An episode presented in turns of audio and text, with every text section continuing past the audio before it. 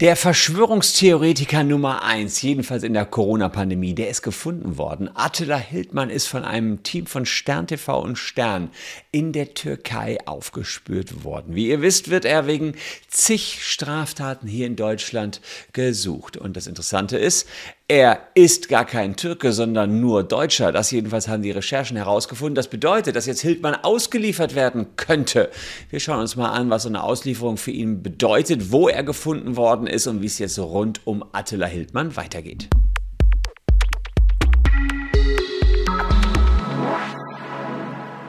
Hallo, ich bin Christian Solmecke, Rechtsanwalt und Partner der Kölner Medienrechtskanzlei WBS Legal und abonniert gern diesen Kanal, wenn ihr rechtlich up-to-date bleiben wollt, auch rund ums Thema Attila Hildmann. Über den haben wir immer wieder in der Corona-Pandemie hier berichtet. Er war ja Verschwörungstheoretiker Nummer eins. Er hat zu Straftaten aufgefordert, Volksverhetzung begangen, Beleidigungen, Leute bedroht, Widerstand gegen Vollstreckungsbeamte geleistet und, und, und. Denn er ist ultrarechts, so bezeichnet er sich selbst. Und er hatte vor allen Dingen Fans. Unter anderem jemanden, ja, bei der Staatsanwaltschaft, die gegen ihn ermittelt hat. Der Maulwurf hat Hildmann den Haftbefehl übermittelt, noch bevor der ausgefüllt worden ist. Und das hat dazu geführt, dass Ende 2020 Hildmann flüchten könnte, ab und weg in die Türkei. Und jetzt eine kleine Sensation.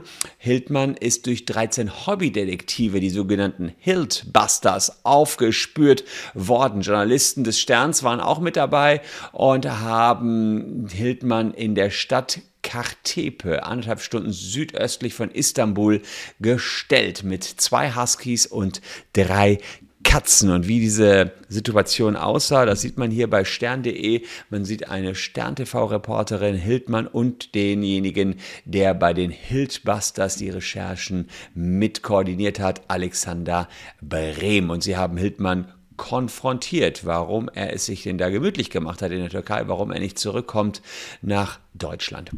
Wie ist er erwischt worden? Nun, es war so, er hat die ganze Zeit auf Telegram ja immer wieder was gepostet und man konnte dann das wie Puzzlestücke übereinander legen, dass man sah, ah, das Haus könnte aus einer Gegend äh, Istanbul sein, dann hat man Teile von der Straße gesehen und so haben die sich langsam genähert und konnten ihn damit ziemlich eindeutig ausfindig machen. Volker Beck von den Grünen, der ist von Hildmann oft beleidigt worden, mit dem Tod bedroht worden, der fordert jetzt Druck zu machen auf die Türkei, damit Hildmann endlich ausgeliefert wird. Ja, erst dachte aber die Staatsanwaltschaft hier, ein Haftbefehl, pff, brauchen wir gar nicht erst erlassen, der kann ja eh nicht vollstreckt werden, denn er hat ja neben der deutschen auch die türkische Staatsbürgerschaft und die Türken liefern ihre eigenen Staatsbürger nun mal nicht aus. Aber im April diesen Jahres, da kamen erste Zweifel auf, ob Hildmann wirklich eine türkische Staatsbürgerschaft hat. Und dann hat die Staatsanwaltschaft gesehen, hm, wir haben bei den Ermittlungen Fehler gemacht, der hat gar keinen türkischen Pass. Man hat bei Interpol angefragt und Ankara hat mitgeteilt, nö, hier ist kein Attila Hildmann als türkischer Staatsbürger gemeldet. Zu seinem Hintergrund, er ist Kind türkischer Eltern in Berlin geboren und dann von einem deutschen Ehepaar adoptiert worden. Jetzt steht er jedenfalls auf der Fahndungsliste von Europol und Interpol. Naja, und da ein internationaler Haftbefehl vorliegt, müssten die türkischen Behörden ihn eigentlich jetzt schnappen und ausliefern. Deutschen Beamten sind da die Hände gebunden. Die können jetzt nicht einfach in die Türkei fahren und da Hildmann verhaften. Das ist natürlich auch klar, dass es hier jetzt ähm, ja, Möglichkeiten gibt für die deutschen Behörden keine gibt. Apropos Möglichkeiten, ihr habt zumindest Möglichkeiten, euch noch zu beteiligen am Facebook Datenleck. Checkt kurz unten in der Caption, ob ihr überhaupt betroffen seid. Wenn ihr betroffen seid, dann gibt es eine Menge Knete für euch. Das versuchen wir ebenfalls rauszukriegen. 1000 Euro von Facebook unten in der Caption mehr.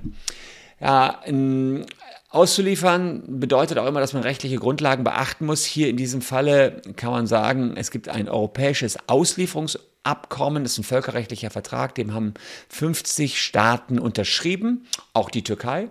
Und in Artikel 2 steht dort drin, dass wenn eine Tat in beiden Straf äh, Ländern strafbar ist, also in Deutschland und der Türkei, dann kann man auch jemanden ausliefern, wie einen Hildmann. Jetzt wissen wir nicht ganz genau, was in der Türkei so alles strafbar ist, aber da er ja mehrere Straftaten gemacht hat, Volksverhetzung, Beleidigung, Bedrohung und Widerstand gegen Vollstreckungsbeamte, ist davon auszugehen, dass irgendwas davon auch eine Straftat in der Türkei ist. Das heißt, die Türken gucken, hm, der sitzt jetzt hier bei uns, hat das in Deutschland gemacht, aber wäre das hier bei uns überhaupt eine Straftat? Sagen dann, jo, beispielsweise Beleidigungen sind wahrscheinlich auch in der Türkei eine Straftat, gehe ich hier was fest von aus, dann kann man ausliefern.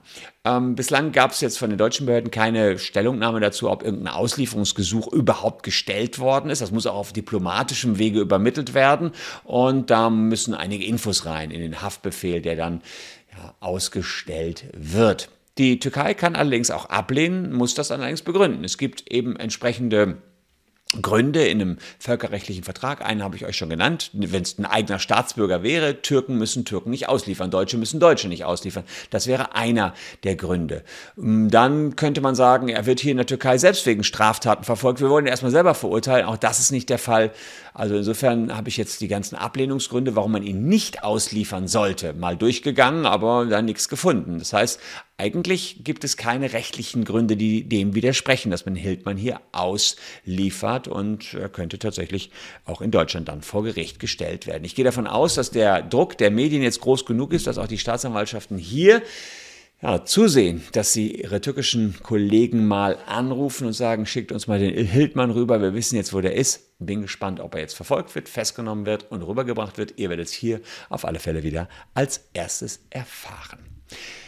Kurzes Update also in Sachen Hildmann. Ich danke für eure Aufmerksamkeit. Lasst ein Abo für diesen Kanal da, wenn ihr rechtlich up-to-date bleiben wollt. Würde mich freuen, wenn ihr noch ein bisschen dabei bleibt. Bleibt gesund, liebe Leute. Ich wünsche euch noch einen wundervollen Tag. Tschüss und bis dahin.